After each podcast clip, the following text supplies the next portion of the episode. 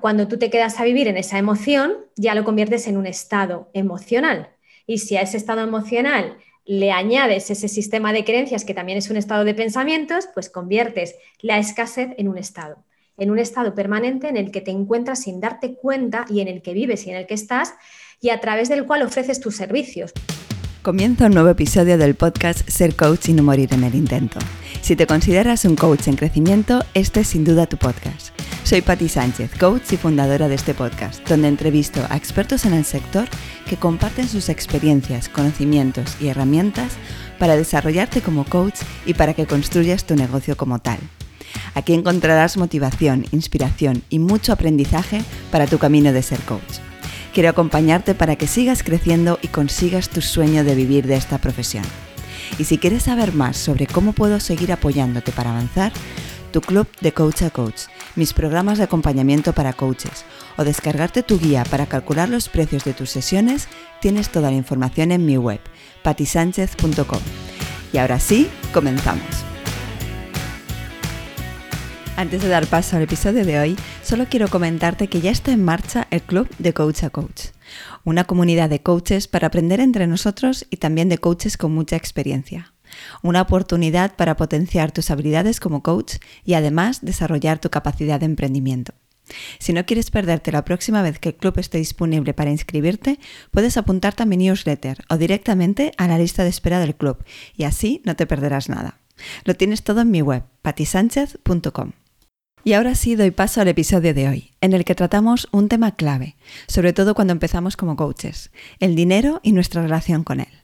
Es un tema fundamental para desarrollar nuestro proyecto, conseguir clientes, empezar a cobrar por nuestras sesiones, etc. Y además, trabajar en ello nos permitirá acompañar mejor a clientes para los que el dinero sea un tema a resolver. Para hablar justamente de dinero y de cómo mejorar nuestra relación con él, hoy entrevisto a Maite Carrasco, mentora de negocios conscientes y experta en bloqueos con el dinero, el éxito y la abundancia. Maite acompaña a mujeres y hombres emprendedores a ser conscientes de sus pensamientos, emociones y energía, para conseguir los resultados que desean y a tener una relación poderosa con ellos mismos, sus clientes, el dinero y el éxito. Veremos con Maite los motivos que nos llevan a tener una mentalidad de escasez, a cómo mejorar nuestra relación con el dinero y cómo está todo ello ligado al éxito de nuestro proyecto como coaches. Este episodio puede ser un antes y un después en tu camino como coach. No te lo pierdas. Maite, bienvenida al podcast Ser Coach y no morir en el intento. Muchísimas gracias por, compartir este ratito con nosotros y por venir a hablar de un tema que yo creo que es eh, muy interesante para nosotros como coaches. Muchas gracias a ti, Patricia. Eh, el, nombre de tu podcast me encanta y el tema que vamos a compartir mucho más, con lo cual espero que, bueno, nosotras sé por delante que vamos a disfrutar y espero que los que nos escuchen también lo hagan. Sí, yo también estoy convencida. Antes de nada, como has dicho tú, vamos a hablar de dinero, pero bueno, siempre hago una pregunta al principio, tú también eres coach, así que, ¿qué es ser coach para ti? Bueno, para mí es una filosofía realmente. Eh, Patricia, era algo que yo ya estaba haciendo hacía tiempo, sin darme cuenta venían personas a preguntarme, a pedirme consejo, a que les acompañara y, yo ya lo hacía como, como, coach realmente porque fíjate que no, no, intervenía, ¿no? simplemente me mantenía, observaba, escuchaba y, y, bueno, y pues llegábamos a una conclusión cuando yo trabajaba solamente como asesora. Em, y llega un momento de mi vida en el que descubro esta profesión, me encanta y, pienso que a través de ella se puede acompañar mucho a las personas para que descubran mucho sus potenciales, sus talentos y que saquen realmente lo mejor de sí, de sí mismos. Por lo tanto, para mí es una profesión mm, que te ayuda a acompañar a personas para que descubran sus talentos y sus potenciales. Mm. Y me encanta porque es así de claro, ¿no? Es, me, ha gustado mucho porque de una forma sencilla has explicado de lo que se trata y, muchos de nosotros, como dices, ¿no? ya veníamos haciéndolo, ¿no? Esto de escuchar, estar ahí para el otro simplemente y de esa manera ayudar a, que saquen lo mejor de, ellos. Una serie de pautas que son importantes dentro del mundo del coaching y mm. que, son las que a mí me hicieron darme cuenta de que, de que era una profesión que, en la que yo estaba digamos, predestinada, ¿no? Como era esa escucha activa. Y la escucha activa, mm, yo realmente cuando, cuando estudié coaching me di cuenta de realmente lo que significaba, ¿no? Que no era solamente escuchar con los oídos, sino que era escuchar con todos los sentidos. Y a mí esa parte me apasionó porque creo que, las personas comunicamos muchísimo, no solamente con lo que decimos, sino también con esa vibración que, emitimos y con, nuestro cuerpo. Y luego, por otro lado, ese, ese, estado de presencia, de estar presente ante esa persona que, está hablándote de algo que probablemente le produce un dolor y que quiere resolver y, que, que, a veces no es fácil que esa persona se abra, ¿no? Por lo tanto, creo que desde, esa presencia tenemos que honrar a las personas que tenemos delante porque no les resulta fácil hablar de mm. sus problemas, de sus conflictos o de lo que quieren resolver.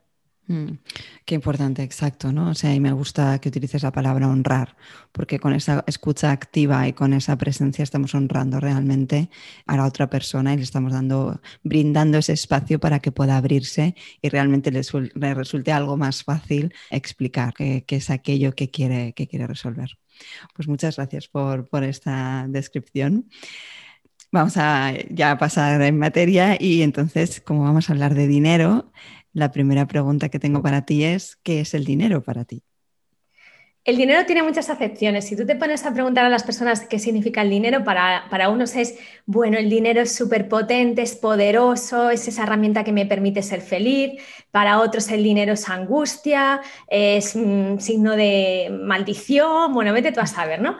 Para mí el dinero es una herramienta y es un símbolo a través del cual pues intercambiamos, ni más ni menos. ¿Qué ha pasado? Pues que a, los humanos nos ha encantado demonizar todo eh, y, convertir en maldad algo que realmente es una bendición, como es el dinero, porque el dinero nos sirve para intercambiar. Durante un tiempo no intercambiábamos dinero, sino que intercambiábamos productos, patatas por sandías, por melones, etc. Pero llega un momento en en el que aparece la figura del dinero como un símbolo de intercambio y aparecen ya las monedas y posteriormente los billetes. Y, esto es lo que ha ido haciendo que, a las personas eh, realmente se nos vaya haciendo el dinero como un símbolo o como un elemento que nos produce insatisfacción en algunas personas. Y para otras personas es pues eso, un símbolo de poder. Yo creo que ni una cosa ni otra. Creo que el dinero no es símbolo de poder, el dinero es símbolo de, felicidad, es símbolo de paz, es símbolo de equilibrio y en función de cómo te estás tú relacionando con él, vas a tener una información u otra y es muy probable que, que tengas unos resultados también u otros diferentes. Ya has dicho la palabra clave, ¿no? ¿Cómo nos relacionamos con el dinero? Porque al final el dinero puede significar muchas cosas para nosotros. Lo podemos hacer sencillo, ¿no? Y pensar que simplemente es una herramienta de intercambio, pero al final es cómo nos relacionamos nosotros con esa herramienta, ¿no? Con, ese eh, objeto, con ese concepto. Y justo es lo que, lo que me gustaría que, de lo que habláramos, que podamos profundizar en, cómo trabajar con esta relación con el dinero eh, desde nuestra perspectiva eh, como coaches. Y, y, aquí pongo un poco en situación, seguramente que muchos de los que nos escuchan les resonará. Cuando nos certificamos ¿no? como coaches, cuando nos formamos, tenemos que empezar a, a cobrar por nuestras sesiones, ¿no? O sea, pasamos de estar practicando y tenemos que empezar a cobrar por este servicio que estamos ofreciendo. Y parece que, nos cuesta mucho, ¿no? O sea, que, es mucho más difícil que en otro tipo de profesión en la que parece mucho más obvio tener que cobrar por lo que ofrecemos, ¿no? no o sea, nos cuesta vender, eh, no, consideramos que no tenemos experiencia, nosotros lo que realmente queremos es ayudar, un montón de conceptos. ¿Cuál dirías tú que, no sé, tú que eres la experta y que, has trabajado con muchos emprendedores, además emprendedoras, sobre este tema? ¿Cuáles son los motivos que están detrás de, que nos cueste cobrar por, nuestros servicios? Pues precisamente los motivos son que se despiertan heridas, se despiertan heridas que tenemos generalmente de nuestra infancia, eh, a través de las cuales eh, nos sentimos no merecedores, nos sentimos no lo suficientemente valiosos. Y claro, aquí aparece ese síndrome del impostor del que se habla mucho y el síndrome del impostor consiste en pensar que soy un impostor o una impostora. ¿Por qué? Porque estoy ofreciendo algo, uno, que realmente no va a poder satisfacer a esa persona, dos, para lo que realmente no estoy preparado. Y claro, aquí empezamos a estudiar, estudiar, estudiar o hacer más cosas. Entramos en esa rueda y en la, que, creo que hemos estado muchas personas y yo aquí me incluyo, ¿no? Como pensamos que aún no estamos preparados lo suficientemente, hacemos otra formación y otra formación y nos centramos en el hacer, pero no nos centramos ni en el ser, desde dónde estás siendo tú, tu profesión, desde dónde estás siendo tú ese eh, acompañante y desde dónde está siendo tú esa, ese elemento, ese canal que va a ayudar a que la persona cambie, evolucione o aprenda algo. Em, nos enseñaron a no recibir también, Patricia. Mm. Y claro, todo esto al final es un cóctel que se, que, se, que se fusiona y que se crea o que se activa, mejor dicho, cuando tú tienes que empezar a cobrar por tus servicios.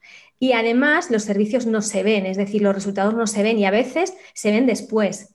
Algo de lo que yo me he dado cuenta durante mi trayectoria profesional como coach y como formadora también, yo llevo muchos años, más de 20 años formando, es que a veces lo que tú recibes en una formación o en un proceso de coaching, realmente lo terminas de integrar un poquito después o con el tiempo, ¿no? Y eso hace que a veces, pues uno y otro, el coach y el, y el coachee, piensen que no se han conseguido los objetivos o que está costando de integrar. No, o sea, que aquí entran en juego muchos, muchos elementos también.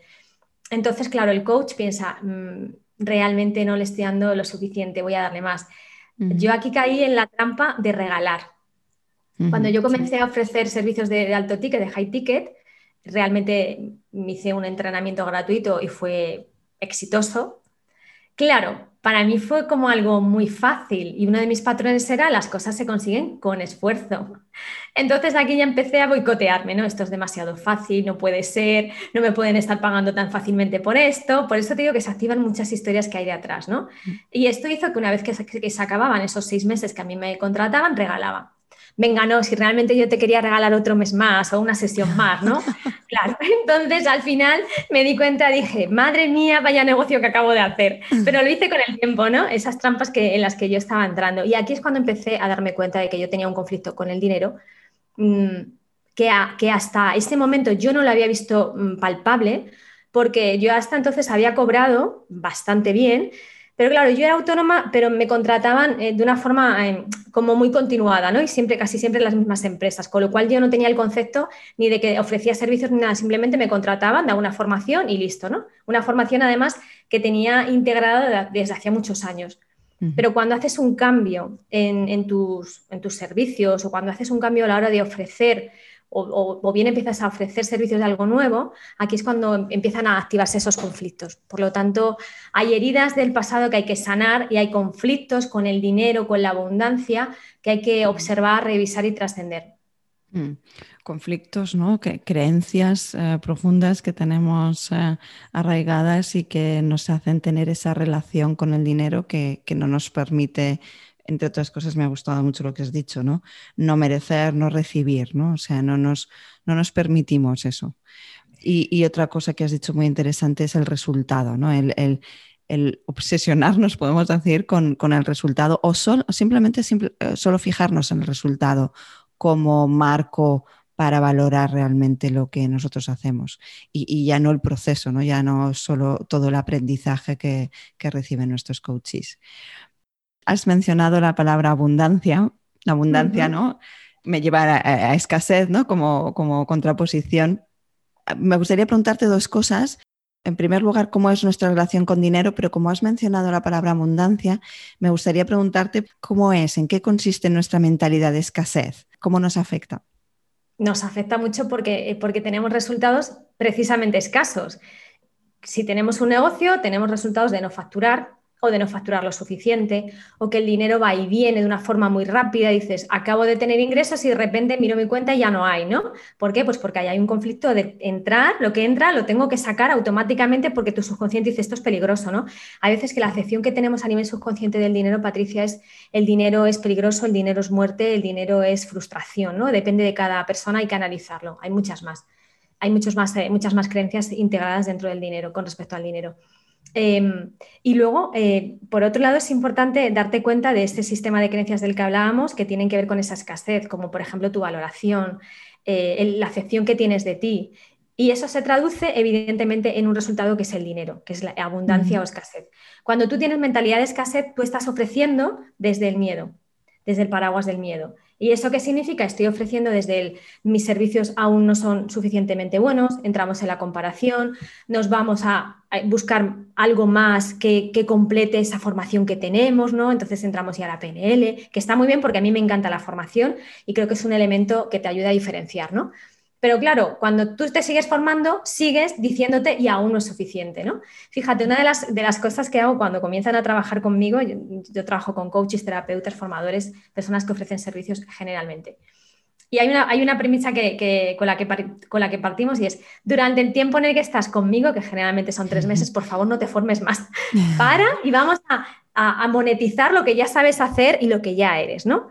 ¿Por qué? Porque nos enfocamos, Patricia, desde esa mentalidad de escasez en lo que tengo, lo que hago. ¿Y por qué hacemos eso? Porque sacamos fuera lo importante que es lo que soy. Y mm. lo que soy es mi esencia, eh, mi personalidad, mis talentos, mis dones. Y es desde ahí, desde donde cuando tú te vas al otro lado, que es la abundancia, comienzas a ofrecer tus servicios o tus productos, me da igual, desde un lugar totalmente diferente. ¿Desde dónde? Desde la valoración, desde el respeto hacia ti y hacia las personas que están disfrutando de tus servicios, desde el amor, eh, desde la, calma, la paz, el agradecimiento, nada que ver a cuando estás en el otro lado en el que te estás eh, pues culpando, juzgando, eh, comparando, etc. Estás en el no puedo, no valgo, no sirvo.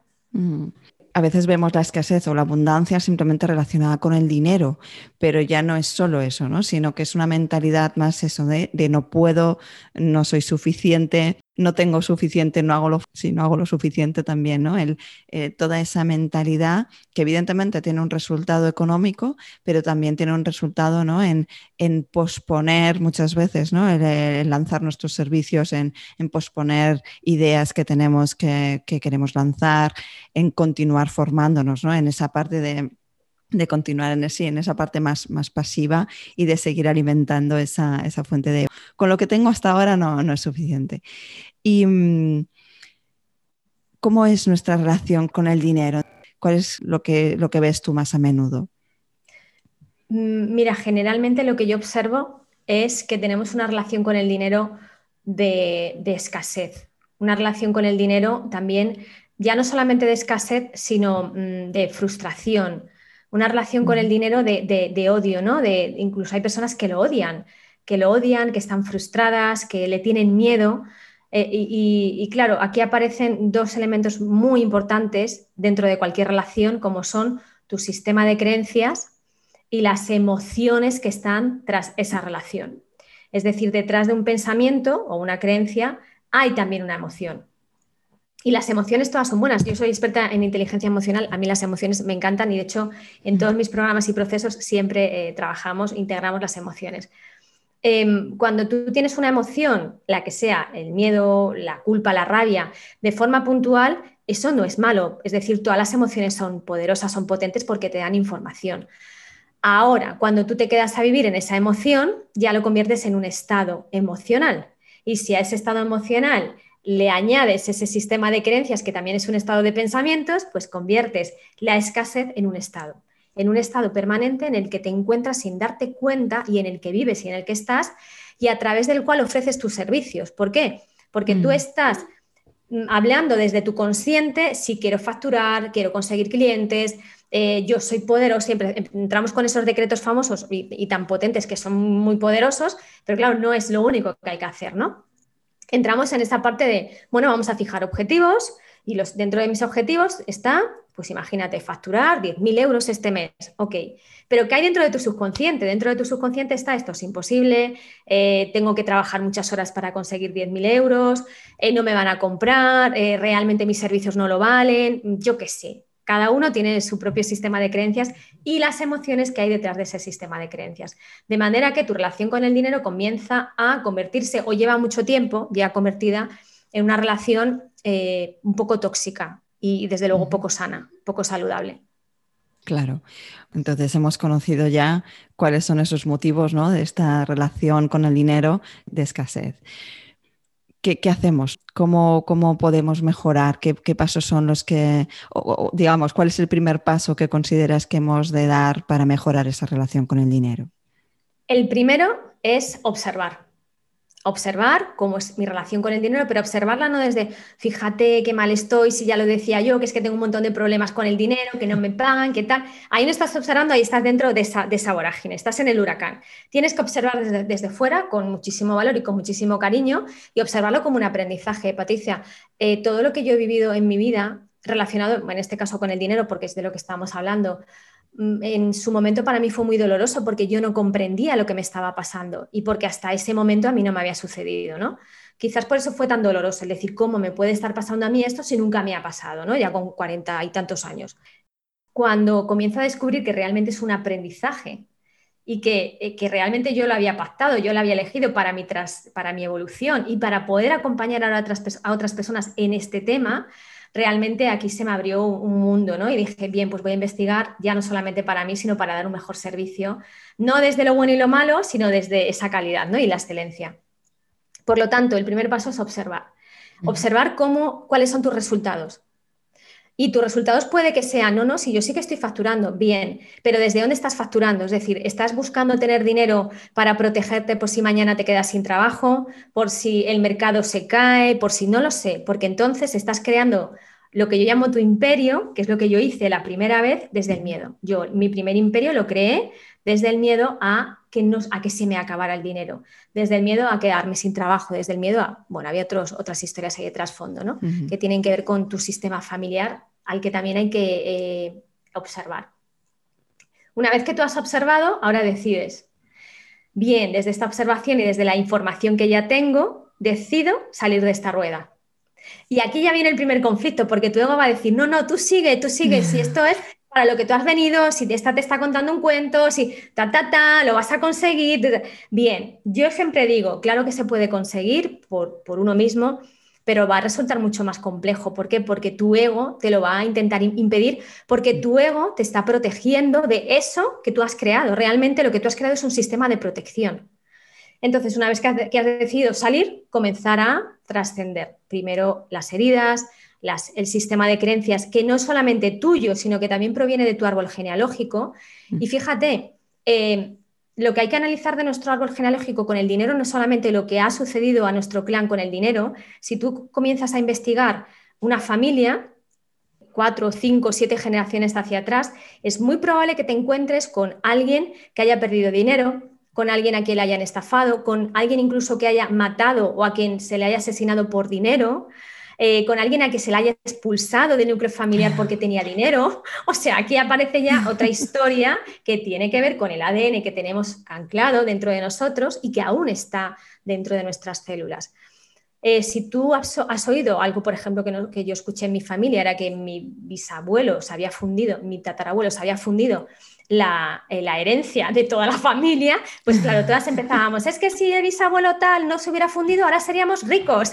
Claro, le estábamos dando una caña al pobre y yo dije, bueno, vamos a, trascender también esto que ya tampoco es, él, lo vivió como supo, como pudo, pero no, pero no es cuestión de convertirla aquí en, un verdugo constantemente, ¿no? Eh, ¿Por qué? Porque eso vibracionalmente crea cargas energéticas también para la familia y para esa persona y para nuestra relación con el dinero, porque le tenemos miedo, ¿no? Si tengo dinero, a mí me puede pasar también lo mismo. Entonces nos protegemos de no tenerlo, ¿no? Eh, formas en las que se disfruta en la familia, también hay que observarlo, porque realmente la vibración del dinero es igual a la vibración del placer. ¿Y cómo disfrutamos del placer? Pues con la sexualidad, donde a veces también existen conflictos, con eh, la diversión, con los viajes, con el disfrute, con la forma en la que tú disfrutas del dinero. Y esto hace que cuando tú recibas dinero, bueno, pues lo intentes atesorar como si fuera algo que no quieres que se vaya, entonces lo, aprietas tanto que no quieres que se vaya y le, agobias, ¿no? Entonces aquí está en, empezar a relacionarte con el dinero como si fuera una persona. Yo siempre lo hago y a mí me funciona muy bien. Es cómo se sentiría una persona si yo estuviera estrujando al dinero para que no se fuera, estrujándole para que no se fuera de mi vida, ¿no? No creo que se sintiera muy a gusto. Yo no, soy muy grande, pero aún así esa presión constante no creo que le sirva y que le, que, le resulte muy, eh, como muy agradable el quedarse a mi lado. ¿no? Esto es lo que hace que a veces el dinero dice, mira, me voy. O cuando tú dices, es que no soy lo suficientemente bueno, el dinero dice, precisamente, vale, si tú lo dices, pues no serás lo suficientemente bueno como para que yo esté en tu vida, me voy. Claro. Entonces, primer paso, observar desde dónde estamos actuando nosotros para ver, ¿no? Aunque incluso aunque nos vaya bien, aunque como has dicho tú, ¿no? Estés facturando y tengas clientes, ¿no? Pero observar desde dónde lo estamos haciendo, cuál es esa relación que tenemos, que tenemos con el dinero y, después decidir, cómo queremos que sea y qué pasos queremos dar con esa relación que tenemos con, con, el dinero. Analizar todo el sistema familiar para empezar a ver de, bueno, el origen ¿no? probablemente de esas creencias que tenemos ahora mismo y también cómo se relaciona nuestro entorno más cercano con el dinero. Y por último, considerar al, dinero como persona, ¿no? Cómo es esa relación que, que, tengo con esa persona. Porque a veces, a veces no queremos mirar el dinero, ¿no? No es como, no sé ni qué he ganado este mes, pero da igual, o, no sé qué me he gastado, ¿no? Pero da lo mismo. O sea, a veces no, queremos mirarlo, a veces lo queremos tanto que, como dices tú, lo, apachurramos. Hablabas de, bloqueos, ¿no? También, o sea, a veces tenemos eh, ciertos bloqueos que probablemente están bastante relacionados con, las emociones. ¿Hay algo más que podamos hacer en, relación a esos, a esos bloqueos? Que, tenemos con, el dinero, porque además me ha gustado lo que, has dicho antes, ¿no? A veces nos cuesta cobrar por nuestros servicios, pero a veces, aunque cobremos y aunque estemos ingresando, el dinero se va y por lo tanto a veces el resultado es lo mismo, ¿no? Porque significa que tenemos menos dinero del que, del que podemos necesitar. Entonces, ¿de dónde vienen esos bloqueos? Si es, emocional eh, o si es también en base a las creencias y cómo podemos empezar a trabajar con ellos. Esos bloqueos vienen por, ambos lados, uno por parte del sistema de creencias, eh, el familiar y el que tú has ido creándote, que generalmente se construye en tu primera infancia, y luego por otro lado las heridas emocionales que, que tenemos todas las personas que también eh, se, crean, aparecen, empiezan a aparecer en la infancia, aunque luego en nuestra etapa adulta empiezan a activarse. ¿no? ¿Y cuándo se activan? Pues cuando eh, se produce una situación similar a la que tú has vivido en la infancia, que es la que te ha activado esa herida, como por ejemplo el abandono, el rechazo. Cuando tú tienes un negocio y tienes una herida de abandono activada, tienes miedo a que un cliente te abandone. Tienes miedo a que el dinero te abandone, tienes miedo a que el éxito te abandone, cuando tienes la de rechazo activada, tienes miedo a que el cliente te rechace, es decir, a que te diga no. Y, aquí, mm, fíjate, hay personas que, hablan con, un cliente, tienen una sesión de descubrimiento, una sesión exploratoria o una sesión de preventa y mm, pues quedan, ¿no? Me llamas mañana o hablamos mañana. En ese mm, te llamo o, me llamas mañana ya hay un miedo, porque es, ¿y si me dice que no?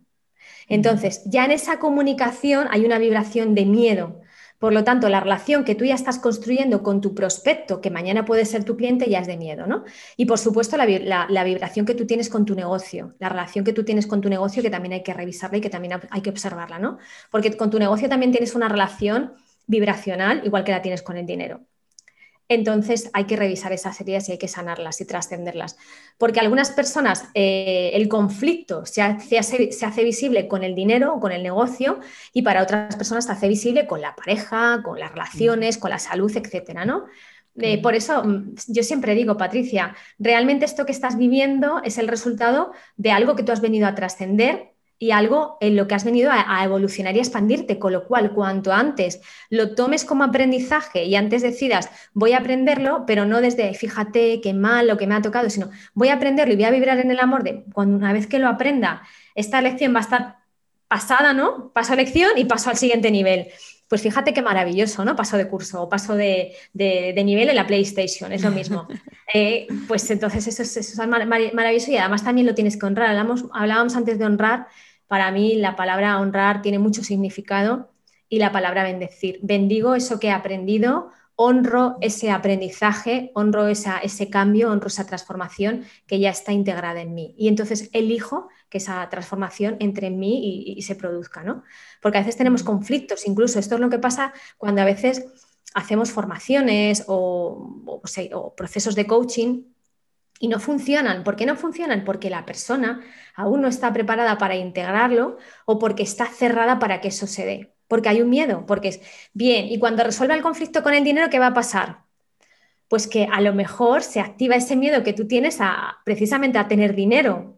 ¿Qué pasa cuando lo tenga? No voy a saber gestionarlo, lo voy a perder, me lo van a quitar. Entonces, ahí es a donde hay que ir, hay que profundizar para que realmente eso se vaya resolviendo y disolviendo paso a paso para que en tu subconsciente ya no exista, eh, no exista lugar para eso. Claro. O sea, no solamente trabajarlo, ¿no? Y, sino como anticiparte al, qué sucederá ¿no? cuando yo resuelva este tema, porque pueden surgir otros miedos que me impidan integrar ese aprendizaje que yo he tenido durante, durante un proceso. Y eh, me encanta el ver que mm, todo aquello que nos sucede eh, viene para trascenderlo, ¿no? Y para, por lo tanto, tener un aprendizaje de ello y poder después eh, vivir más tranquilos, pero verlo como, un aprendizaje y, una experiencia de la que simplemente eh, voy a trascender y voy a crecer. Y has hablado del éxito también, ¿no? el éxito en el negocio. A veces podemos incluso llegar a boicotearnos nosotros mismos para no tener éxito, para que no nos vaya bien, porque existe un miedo ahí también. en este sentido, el, trabajo es el mismo, ¿no? Entiendo, es, siempre ir a la creencia, ir a, esa herida que has, comentado y, trabajar y profundizar en ella. Sí, porque claro, el éxito es, eh, o sea, tener miedo al éxito es, uno, ¿qué pasa si no sé gestionarlo? Eso por un lado. Y dos, ¿qué pasa cuando lo tenga? ¿Qué va a suceder con las con las personas de mi entorno, es decir, con mi sistema.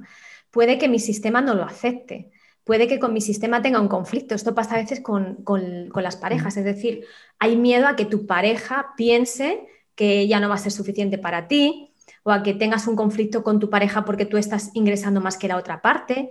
Y, y esta parte, fíjate, Pati, hay personas que no lo entienden y existe, porque esto es, el subconsciente de la otra parte también la que aparece, ¿no? La que entra en juego y la que se siente invadida o la que se siente atemorizada por, por, ese temor que surge por perder a una persona. ¿Qué pasa si tienes éxito y ahora tienes que viajar mucho? Puede que te pierda, ¿no? Eh, y bueno, pues aparecen esos conflictos que a veces no son visibles, pero que están ahí, que están latentes, ¿no? Eh, ¿Qué va a pasar con mi familia si tengo hijos pequeños? Les voy a tener que dedicar menos tiempo porque asociamos éxito igual a mucho trabajo. Entonces, claro, si, si para tener más éxito tengo que trabajar más horas, ¿qué va a pasar con mi vida personal, con mi vida familiar? Bueno, y tu subconsciente dice, pues si este miedo está aquí, mejor no lo tenemos, no tenemos éxito porque entonces vamos a tener que enfrentarnos, y utilizo bien la palabra ahora, enfrentarnos como una, como una guerra, vamos a tener que enfrentarnos a ese menor tiempo, a esa carga de trabajo, a ese cansancio, ¿no? Cuando realmente el éxito no está no tiene una relación directa con el número de horas trabajadas ni con el esfuerzo. Lo único que es algo que también está dentro de, nuestro sistema de creencias de algunas personas, ¿eh? no de todas. O sea, volvamos otra vez un poco a lo mismo con el dinero. Al final es nuestra relación con el éxito. ¿Qué, es éxito para nosotros? ¿Qué creencias tenemos en relación con el éxito? Y, y, por lo tanto, ¿qué nos despierta? ¿Qué emoción nos despierta? Porque en función de esa emoción así nos vamos a, vamos a actuar, aunque sea de forma inconsciente, en relación con eso. Ah, me encanta, me encanta que, bueno, que, lo traigas y que lo puedas explicar así. Yo creo que, está siendo muy útil para, a mí me está siendo muy útil para entender eh, muchas de, mis actuaciones y también de, clientes ¿no? que, he tenido y que, bueno, que han tenido esa relación. Y mm, bueno, hemos hablado de dinero, hemos hablado de éxito y también están nuestras finanzas, ¿no? nuestros números, el, el cómo cómo se traduce al final, ¿no? Y, aquí ya no solamente si tenemos un negocio, nuestras finanzas personales también. Y bueno, yo vengo del mundo de las finanzas, me encantan los Excel, me encanta hacer números, un Excel me muestra muchas cosas, pero reconozco que no es lo habitual y que eh, trabajando con coaches uno de, de, los temas que siempre trabajamos es marcarnos objetivos económicos, tener muy claro objetivos en general, pero, pero también los económicos, porque nos olvidamos. Y claro, eso no, es, siempre es fácil. ¿Cómo de importante crees tú que es llevarse bien con nuestras finanzas y tener claros los, números, ¿no? tanto los objetivos como, como cómo nos va? Pues es muy importante porque realmente eh, está vinculado, o sea, están vinculados los números con la parte emocional, la parte terrenal, que no dejan de ser los números y los resultados, con la parte espiritual, que es esa, esa vibración de la que hemos hablado, la vibración de las emociones, la vibración de los pensamientos. Eh, en, mi caso soy licenciada en empresariales también, en administración y dirección de empresas. Me encantan los números, siempre soy una, calculator. Pero en algún momento de mi vida empecé a anularlo, es decir, dije, bueno, no es tan importante, lo importante es la parte emocional, cómo me siento, cómo vibro. En realidad no, todo tiene que estar vinculado, ¿no? Esas dos polaridades que son interesantes tienen que estar equilibradas. De forma que tienes, como empresario, tienes que conocer los números, tienes que conocer cómo funciona tu negocio en números, tienes que conocer y decidir hacia dónde quieres que vaya tu negocio también en cifras, ¿no? Y esas cifras no son solamente en resultado económico, sino esas cifras son en resultados, eh, pues número de clientes, inversiones que quieres hacer, qué es lo que quieres conseguir, ¿no? Por lo tanto, es importante. A mí el Excel me apasiona, creo que es una herramienta que tenemos que conocer todos los, empresarios y de hecho va a estar dentro de uno de mis últimos programas que hasta ahora no había estado y era como, venga, ahí le tenemos que dar esa parte también de numerología eh, que, es, que es fundamental. Y, y, fíjate, lo que me gustan a mí los números, que yo estudié después numerología, bueno, cábala, ¿no? Y siempre que hay números, me, horas o tal, me, me, fijo, ¿no? A la hora de fijar cifras, las cifras de, de, tus, de tus servicios, bueno, pues también tienen que ser números con los que tú vibres, ¿no? Eh, si tú estás una, cifra, un importe con un número que a ti no te gusta, subconscientemente también te va a afectar. Por lo tanto, estás ofreciendo algo que sí, lo has empaquetado en algo muy bonito, en forma de servicios, lo has diseñado y ahora le das un valor que realmente no te gusta. ¡Guau! Aquí hay una controversia total, ¿no? Hay un choque. Entonces, bueno, revisa cuáles son los números con los que tú vibras. Mm. Hay personas que hacen estudios numerológicos y también está fenomenal. Eh, pero también planteate esos números en papel o en Excel, ¿no? Es decir, mm. baja realmente esa información y lo que tú deseas en forma de objetivos. Exacto, yo lo que digo es, es, información, ¿no? Información para tomar decisiones. Y, aunque después realmente los, la parte contable y fiscal la, lleva un gestor, necesitamos tener esa información para tomar decisiones, porque si no al final vamos, vamos ciegos y es importante. Y, y aquí, claro, me viene el, el tema, ¿no? Dice, y, no es tan difícil, digo, no es tan difícil, pero claro, si nunca nos han enseñado, si nadie nos ha enseñado realmente, ni siquiera eso, unas, unas bases de finanzas personales, realmente nos, nos cuesta, ¿no? Es, es fácil que, no queramos mirar ahí. No sé si, ¿Qué, ¿qué, crees que, aparte de no haber tenido una educación financiera básica, qué crees que nos hace que no queramos mirar a esos números? El miedo a lo desconocido, Patricia, como mm. tú bien dices, eh, y el miedo a que sea difícil, porque mira, cuando yo enseñaba contabilidad, me encontraba con personas que decían, venían de módulos ¿no? de, formación profesional y me decían, es que soy muy malo en finanzas, soy muy malo en contabilidad. Y yo siempre les decía, desde el primer día, no eres malo. Tú has integrado en tu mente que eres malo en los números porque de pequeño no te supieron explicar los números disfrutando con ellos con los números hay que disfrutar igual que aprendiendo un idioma o lo que sea, ¿no? Todo lo que es aprendizaje tienes que aprenderlo o es importante aprenderlo desde el disfrute y desde la pasión. Ahora, cuando a ti te han enseñado que eres, o tú, te has, tú has integrado que eres malo en números, precisamente por tus resultados en el colegio, etcétera, eh, integras que eres malo en cálculo, te da miedo, por lo tanto, que te digan tienes que hacer un cálculo de un balance o tienes que hacer un cálculo de un presupuesto, ¿no? Eh, y eso es lo que lleva parejo el miedo a calcular en tu negocio, hacer cálculos. Pero es fundamental, es fundamental, Patricia, y esa venda también hay que quitarla, ¿no? No deja de ser también una creencia, un sistema de creencias que tú tienes asociado a las finanzas. Si además tú has tenido detrás de ti o, avalándote eh, situaciones en las cuales no has sabido gestionar el dinero, pues todavía le tienes más miedo. ¿Por qué? Pues hay personas que hemos derrochado dinero, que hemos regalado dinero, que no nos hemos sentado a ver cuánto ingresábamos y cuánto ganábamos, con lo cual teníamos esa venda, ¿no? No sé cuánto gano, como tú decías, ni sé cuánto gano ni cuánto gasto, pero sé que tengo dinero en mi cuenta. Ya, pero fíjate, al dinero también hay que honrarlo. Entonces, al dinero hay que utilizarlo de forma no buena ni mala, ¿de acuerdo? Porque aquí entramos en juego en, algo que no me gusta. Efectivamente, pero de forma coherente, de la manera en la que a él le gustaría que se lo utilizara, ¿no? No derrochando porque tengo. El dinero no ha venido para derrocharlo, el dinero ha venido para gestionarlo y para disfrutarlo. Cuando tú integras esto, dices, ah, es que hasta este céntimo que estoy invirtiendo al dinero, el dinero también quiere saber dónde se, dónde se le invierte, ¿no? Y dónde se le deposita. ¿Y para qué se le regala? Porque a veces regalamos porque no nos sentimos merecedores de todo eso que nos viene. Entonces, cuando hay una persona, tengo algunas clientas que son regalonas por naturaleza y yo lo he sido, ¿no? Yo siempre que salía un fin de semana de tiendas, compraba algo, ¿no? Compraba algo, pero no para mí, sino para los demás. ¿Para qué compraba? Para tapar ese miedo que yo tenía o esa culpa por, por tantos ingresos que tenía. Entonces, claro, eso lo tuve que trascender. Y ahora cuando regalo, porque me ha seguido gustando regalar y lo sigo, y sigo disfrutando, lo regalo desde otra visión diferente que es, yo disfruto cuando yo compro eso para esa persona y lo siento, y además disfruto cuando esa persona lo recibe. Y desde ahí lo entrego. Fíjate qué diferencia decir, ay, venga, voy a comprarlo porque a lo mejor esta persona no tiene suficiente, o yo me siento culpable porque yo tengo más que ella, o vete tú a saber, ¿no? Em, el para qué, la intención que tú le pones a, las cosas, que no hemos hablado de la intención es fundamental, la intención que le pones a, los ingresos y a los gastos, a la forma en la que pagas, también es muy importante.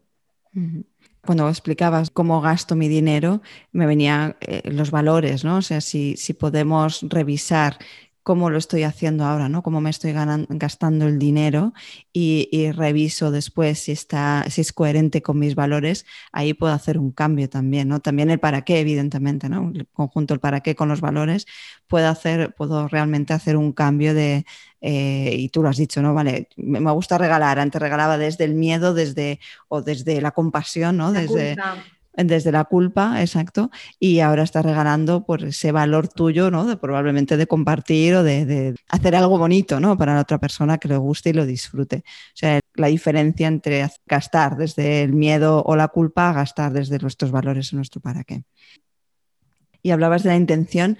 No sé si, digo, porque estamos eh, llegando al final, eh, hemos, hemos, hablado de qué es el dinero para, para ti y también para muchos de nosotros, cómo es la relación habitual con el dinero, que esta relación está basada normalmente en, nuestras creencias, en nuestras heridas y en nuestra mentalidad. en ciertos patrones que tenemos adquiridos. Hemos visto qué, pasos dar para poder empezar a mejorar esa relación con el dinero. También hemos hablado de éxito, de finanzas. ¿Algún tema más que creas que es necesario que hablemos? Que se nos haya quedado. Sí, mira, no me gustaría que nos marcháramos sin hablar un poquito más sobre la intención. La intención es ese famoso para qué que nosotros utilizamos mucho en coaching y, la intención con el dinero es para qué quiero tener esa cuantía de dinero que yo quiero facturar. Porque al dinero hay que ponerle también una intención, es decir, hay que decir, quiero que vengas, imagínate, en una forma de 10.000, 100.000. Vale, y el dinero dice, ¿y para qué quieres que vaya? Entonces, ahora tienes que tener muy claro para qué lo quieres. Pues lo quiero para eh, pagar mi vivienda, lo quiero para comprarme un coche, lo quiero para... Entonces, cosas súper claras. Es decir, ahora márcate objetivos súper claros de para qué quieres esto. Y aquí, evidentemente, ojo, yo no digo siempre que sea para invertirlo ni para gastarlo. Tiene que haber una parte que vaya también al ahorro, pero que ese ahorro no vaya con una intención de miedo, de, vale, y un, 5, un 50% lo ahorro por si me quedo sin, por si mañana no tengo clientes, no porque entonces estás creando otra vez ese dinero desde el miedo, sino, y un 50% o un 20%, un 30% lo ahorro para de aquí a 5 años comprarme una vivienda o para mm, de aquí a un año hacer un viaje, ¿no? Darle también esa intención al ahorro, que es una intención de poder, que sea una intención saludable, ecológica y con esa vibración, que es esa vibración también de la energía del dinero, que es la calma, la paz y el disfrute. Qué interesante. El, hecho ¿no? de, tener, decir, vale, quiero ganar tanto dinero, o sea, como tener ese objetivo mm, también económico, eh, pero decir, vale, ¿con qué intención? ¿Con qué intención quiero esto? Y ya no solo ganarlo, sino eh, invertirlo, gastarlo, ahorrarlo, eh, vale, ¿con qué intención? Muy interesante. Pues nada, anotado también como, como punto relevante nuestra relación con el dinero. Y nos faltan solamente tres preguntas, pero antes sí que me gustaría que nos explicaras brevemente cómo, cómo trabajar contigo, eh, aquellos que estén interesados, eh, todo el tema del dinero. Mira, tenemos varias formas, eh, porque me di cuenta de que no todo el mundo necesita o desea lo mismo. Mm, tenemos formaciones de dos, tres días que son súper económicas y son, están puntuales ¿no? a lo largo del tiempo, a lo largo del año. Luego tenemos un programa de acompañamiento uno a uno, donde podemos trabajar de cuatro, a, de cuatro sesiones a, doce. Y luego después hay una serie de, programas grupales. Uno de ellos es un programa de siete semanas que se llama La magia del dinero. Y otro de ellos es el segundo nivel de la magia del dinero, que es Maestría, la magia de manifestar, que es un programa ya de cuatro meses donde ya nos vamos a integrar todo, ¿no? Ya no solamente esa, esa, esa revisión de cuáles son nuestras heridas a nivel básico, sino que ya nos profundizamos y, e integramos también un poco esa, la limpieza. Hay que limpiar creencias, hay que limpiar emociones, hay que limpiar cargas y esas cargas también se limpian en el segundo, en el segundo nivel. Eh, son realmente procesos transformadores.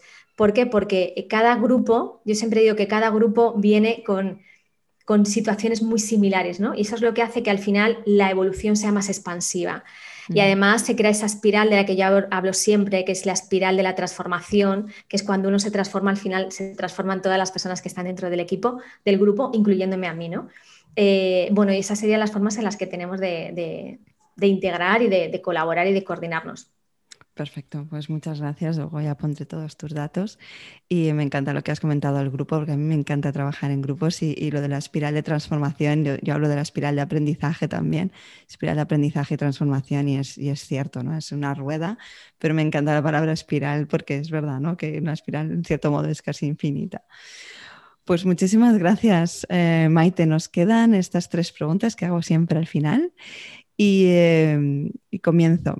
¿Qué te ha funcionado en tu carrera como coach y que por tanto volverías a hacer sí o sí? Me ha funcionado el dejarme guiar por mi intuición.